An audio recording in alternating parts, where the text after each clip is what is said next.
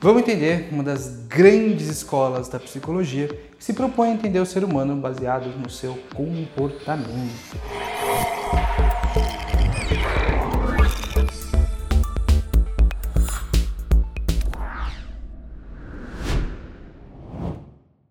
Olá, meu nome é Wagner Steffen e hoje eu estou aqui como um simples estudante de psicologia. Então, esse quadro é o Desafio Psicologia, um quadro aqui na Desafio Certo, onde eu me proponho a simplesmente contar um pouquinho dos meus aprendizados dentro da faculdade de psicologia. Talvez esse quadro um dia, daqui mais quatro anos e meio, mude para a gente falar também é, um pouquinho sobre conselhos clínicos, mas por enquanto isso seria antiético. Portanto, aqui a gente vai falar só de conceitos técnicos que você pode pegar um livro e ler e aprender sobre psicologia, não de psicanálise, não conselho clínico. Perfeito? E hoje ele é um dos primeiros quadros de escolas de pensamento da psicologia, né? É, no próximo desafio psicologia, daqui quatro semanas, a gente vai falar um pouquinho do resumo da história da psicologia, um vídeo que eu deveria ter feito antes. Mas esse vídeo vai falar um pouco sobre a escola que eu estudei mais durante o primeiro semestre. Não porque eu quis, porque foi sorteado. E como você já deve ter desconfiado, eu não tenho um super interesse em seguir a escola do comportamento. Então, é provável que esse vídeo saia um pouco enviesado. Porém, eu garanto que todas as informações que estou falando com vocês aqui são todas informações bem verídicas, tá? Realmente os eventos que eu vou contar aqui aconteceram. Talvez eu só tenha selecionado eles de uma maneira um pouco enviesada, porque não é uma escola de pensamento que eu tenho o interesse de perseguir. Eu não acho ela inútil, eu não acho ela ruim, nada nesse sentido, mas eu acho que tem maneiras mais interessantes de estudar o ser humano enquanto psicólogo. Eu. Isso quer dizer que eu desrespeito? Não. Eu tenho professores maravilhosos que são professores comportamentalistas ou da escola técnica, né, que é o cognitivo comportamental. Eu admiro essas pessoas e eu entendo que para o comportamentalismo há sim muitos usos. Porém, uh, realmente eu admito que eu tenho um pouco de ranço da escola, especialmente com relação ao seu fundador. Tá? Mas a gente vai falar um pouquinho rapidamente de tudo isso. Em resumo, Uh, o comportamentalismo ou o behaviorismo, é conhecido pelos dois nomes, é uma escola criada e fundada por John B. Watson e feita famosa por, quer dizer, cada um tem uma noção de fama, mas o pensador, vamos chamar, mais famoso da escola é o Burrus F. Skinner, né? Todo mundo fala só o Skinner, eu gosto do nome dele, eu acho engraçadíssimo. Burrus, B-H-U-R-R-U-S, tá? Pode procurar, verídico. Burrus Skinner é, fez famosa e foi uma escola que fez muito sucesso, especialmente nos Estados Unidos.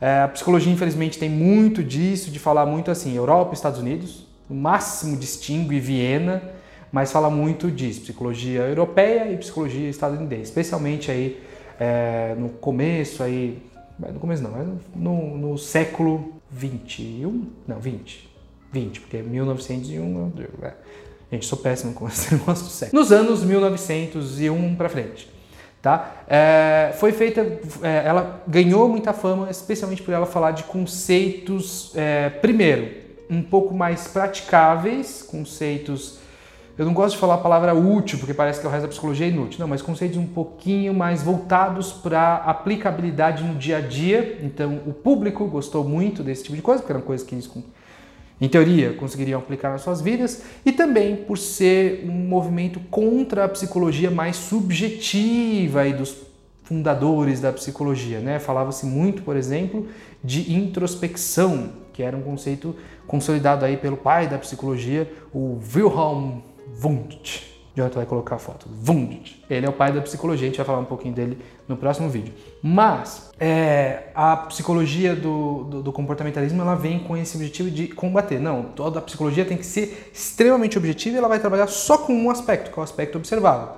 O que é observável na psique do ser humano? O comportamento que ela produz. Né? Então não importa como você se sente, não importa o que você está pensando, importa como você se comporta. Para o comportamentalista é o fato mais importante. Perfeito? Esse é o resumão.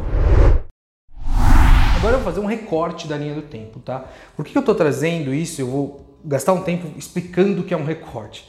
Porque, especialmente se por acaso você vê aqui, eu duvido que vai ter, mas eu adoraria que tivesse, né? Pessoas que vieram estudar o behaviorismo nesse vídeo, eu diria assim, que o vídeo que eu trouxe é bastante completo, mas a, a timeline agora, né, a linha do tempo que eu vou trazer aqui para vocês do behaviorismo, não é a linha do tempo completa. Se eu fosse trazer isso, a gente ia ficar muito tempo aqui, tá? Eu vou trazer algumas obras que marcaram bastante o behaviorismo e vou trazer um pouquinho dos experimentos mais famosos que deram origem e tal. E só, tá? Eu trouxe um total de seis pontos na, nessa linha do tempo. Então, lembre-se, o que eu vou falar aqui é só um recorte. Não houve muito mais coisa que isso. Por exemplo, eu não trouxe o debate que houve entre o Watson e um outro psicanalista que eu nem lembro o nome, um psicanalista em inglês. Nesse debate, o Watson perdeu, tá?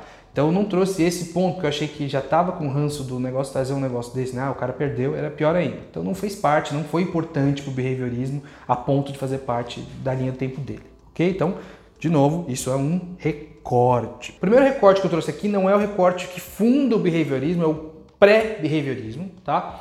É, porque o behaviorismo vai ser fundado aí, né, reconhecidamente pelo Watson que eu trouxe, mas é, o Watson se inspirou num cara, num russo chamado Pavlov. Esse russo, ele fez um experimento onde ele dava comida para um cão e fazia um sinal do metrônomo, um barulhinho que num aparelho chamado metrônomo. Dava outra comida e fazia um metrônomo. Dava comida, fazia um metrônomo. Depois de um tempo, ele começou a perceber que os cães tinham sido condicionados, que é uma das grandes bases do behaviorismo. O que é o condicionamento?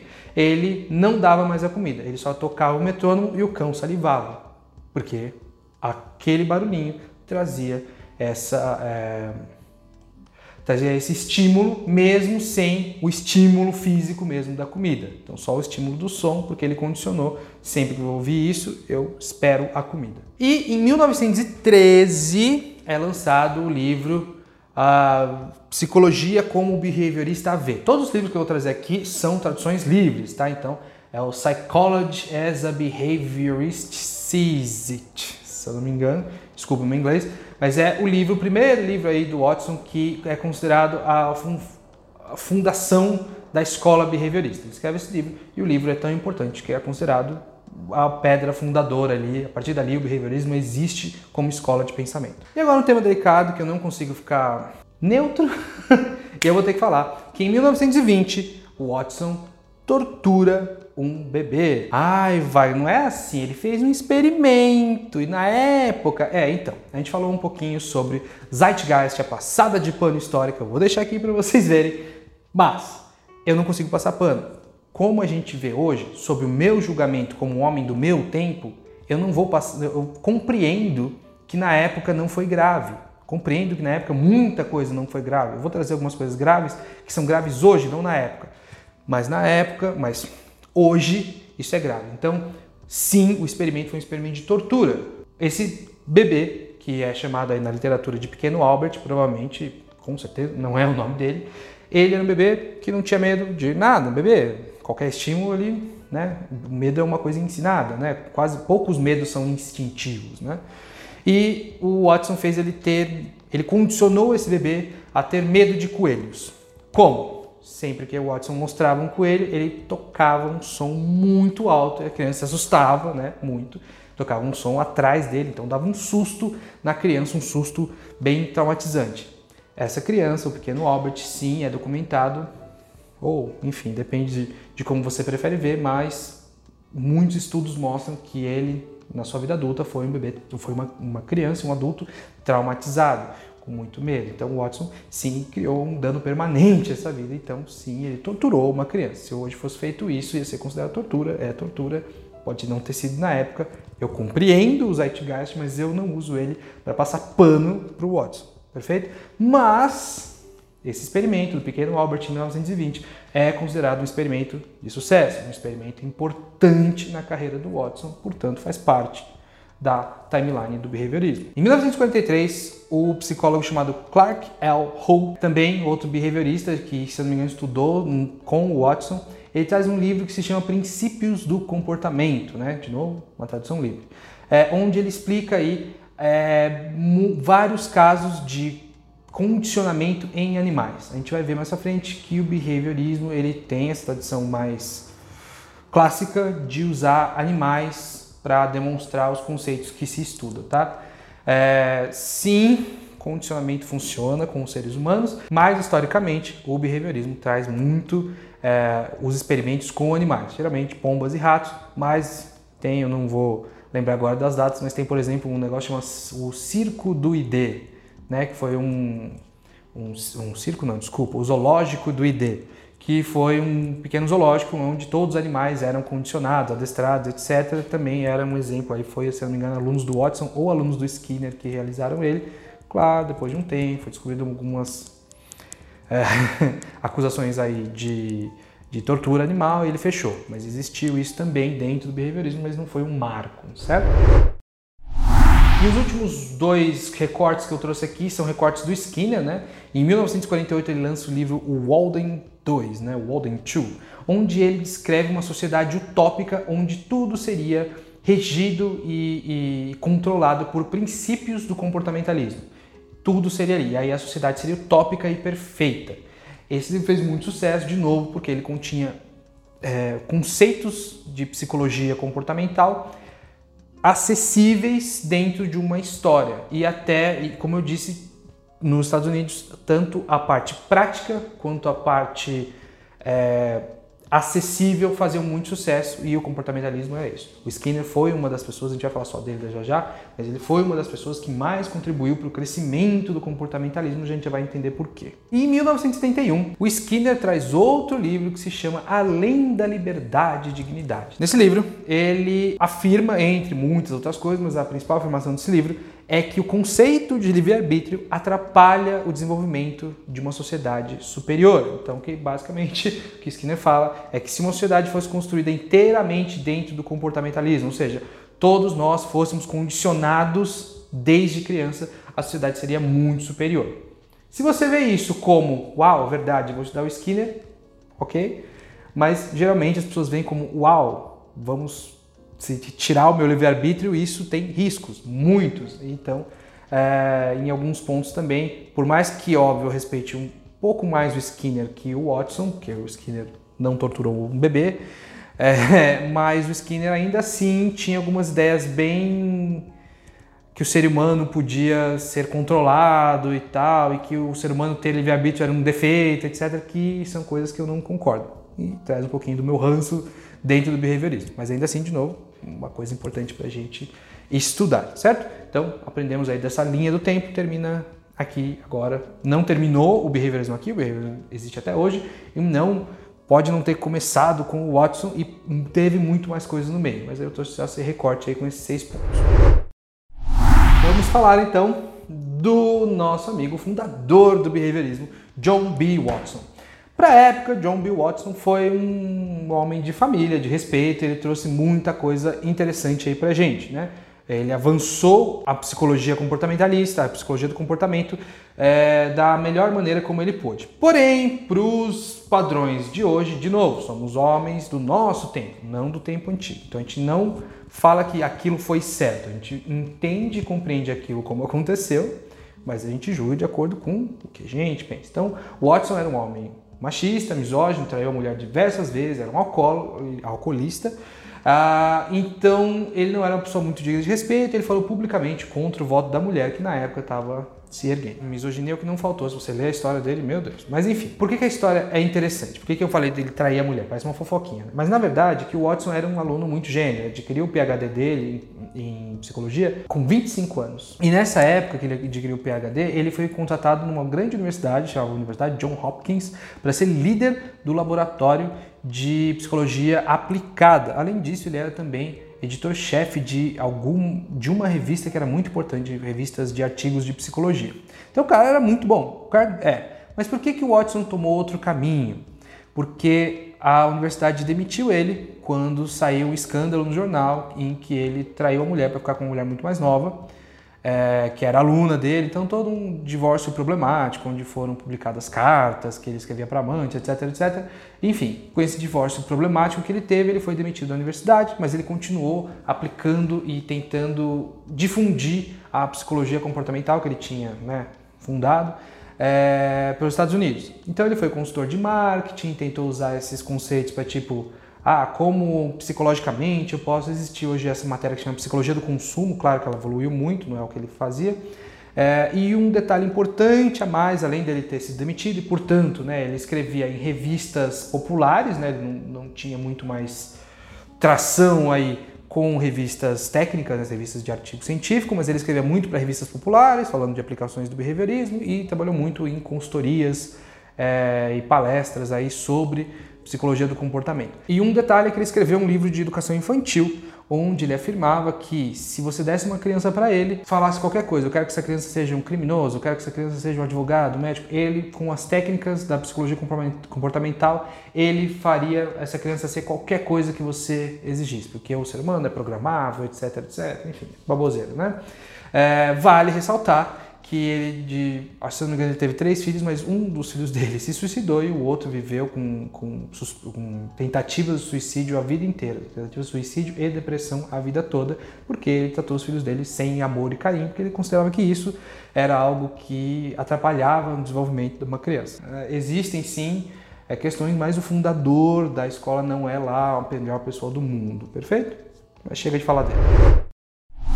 Então tá, gente, vamos falar agora do Burrus, Burrus F. Skinner.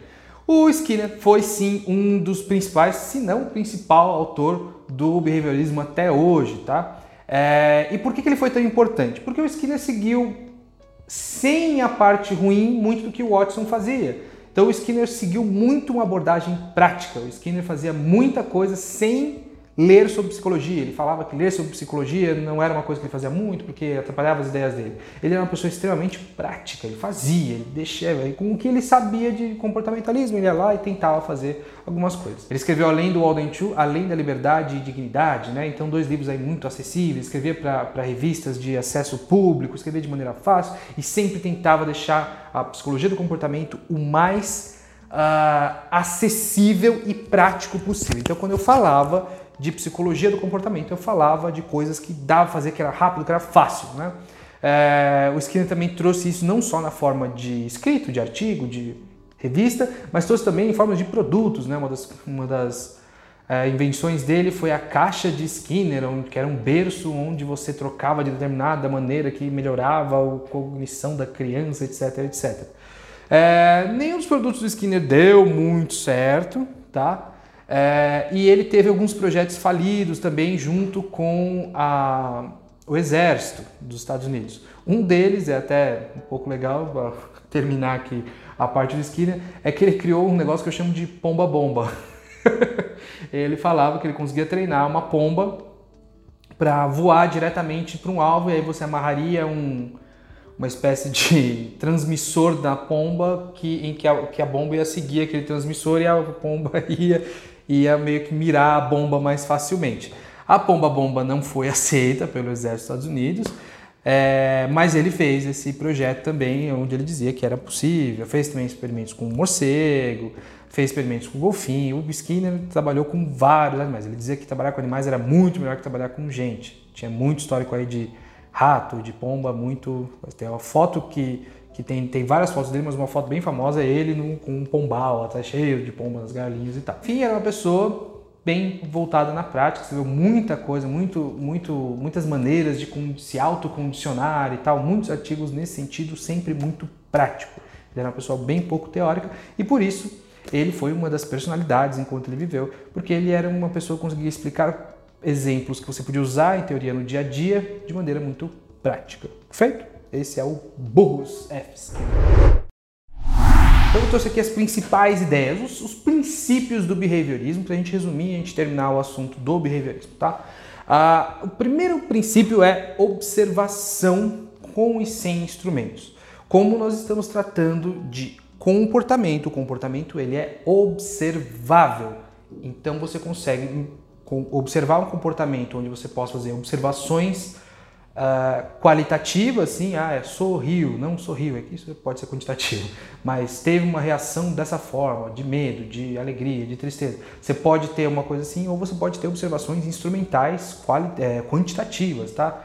É, ter piscou X vezes, eu tirei a foto, filmei, enfim, tinha várias maneiras. Com os instrumentos, um dos princípios era sempre a observação. Em segundo lugar, a gente tem a não introspecção. Né? A introspecção foi um conceito consolidado pelo Wundt. O Wundt é o pai da psicologia, a gente vai ver no próximo desafio psicologia, onde eu falar um pouco do resumo da história. Talvez a gente faça um vídeo só dele. Ele é o pai da psicologia e não o Freud, tá? É, e o Wundt trouxe essa questão de introspecção, de você levar assuntos que a pessoa para e ela pensa, ela traz para dentro e ela processa aquele assunto, aquele estímulo de uma forma e entrega para você de outra, tá? O, uma das principais críticas ao behaviorismo é que falavam que o, o Watson né, falou que nunca ia usar introspecção e ele meio que usava porque ele considerava se o paciente é, relatava alguma coisa por escrito, aquilo era um documento válido. Então, se o paciente declarou algo por escrito, aquele escrito pode ter passado primeiro por uma introspecção. Eu pensei naquilo para depois coisar. Então, é, a não introspecção também é uma prática do behaviorismo, já que o comportamento importa, então eu não preciso saber o que se passa dentro da cabeça da pessoa. Então, não o uso da introspecção é uma, um outro princípio do behaviorismo. Um outro uh, princípio muito forte era a utilização do método científico rigoroso aplicado apenas ao comportamento da pessoa. Isso é importante falar disso. Então, eu usava o método científico de mensuração, de buscar repetimento dos experimentos, de buscar experimentos éticos, etc.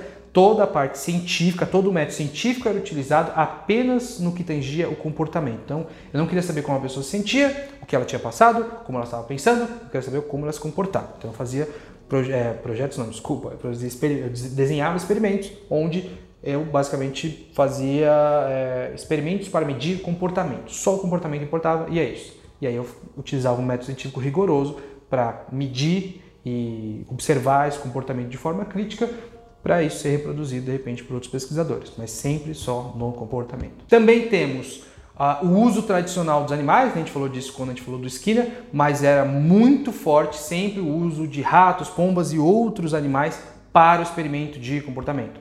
Era muito comum você fazer experimentos primeiro nos animais, verificar como o comportamento deles rolava, aí sim depois a gente tentar reproduzir determinados experimentos em seres humanos, tá? Ainda assim, não tem muita documentação de, fora o pequeno Albert, mas não tem muita documentação de, de experimentos antiéticos dentro do comportamentalismo, mesmo quando era feito com os humanos. Só que tradicionalmente a maioria dos psicólogos comportamentais utilizavam animais. E o último é o ser humano como máquina, né? Então o ser humano é previsível e controlável como uma máquina, programável como uma máquina.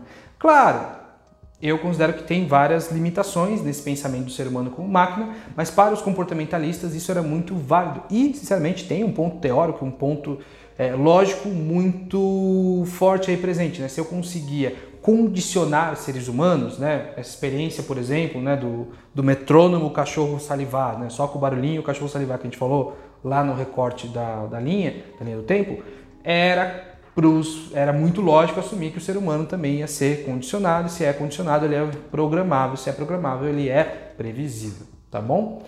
Mas esse também é o último princípio aí do ser humano, ou do, do behaviorismo, que é o ser humano como máquina. Então é isso, pessoal. Muito obrigado aí por aprender um pouquinho mais de psicologia comigo. Eu queria pedir muito para não importa onde você esteja vendo, deixa um comentário, deixa um like, manda uma mensagem, conversa comigo, eu gosto de conversar com você, tá? Além disso, se você puder seguir a gente nas redes sociais, ajuda muito o crescimento do canal, especialmente vá até o YouTube, dê um like nesse vídeo, se inscreva no canal se você não for inscrito ainda, veja esses vídeos a gente veja esse conteúdo, né? A gente prepara esse conteúdo também em podcast. Por favor, ajude a gente a crescer o canal e a levar cada vez mais conhecimento sobre carreira, psicologia diversidade para o máximo possível de pessoas, tá bom? No mais, eu quero agradecer muito o tempo que vocês passaram aqui comigo aprendendo um pouquinho mais sobre o behaviorismo. Até semana que vem. Tchau, tchau.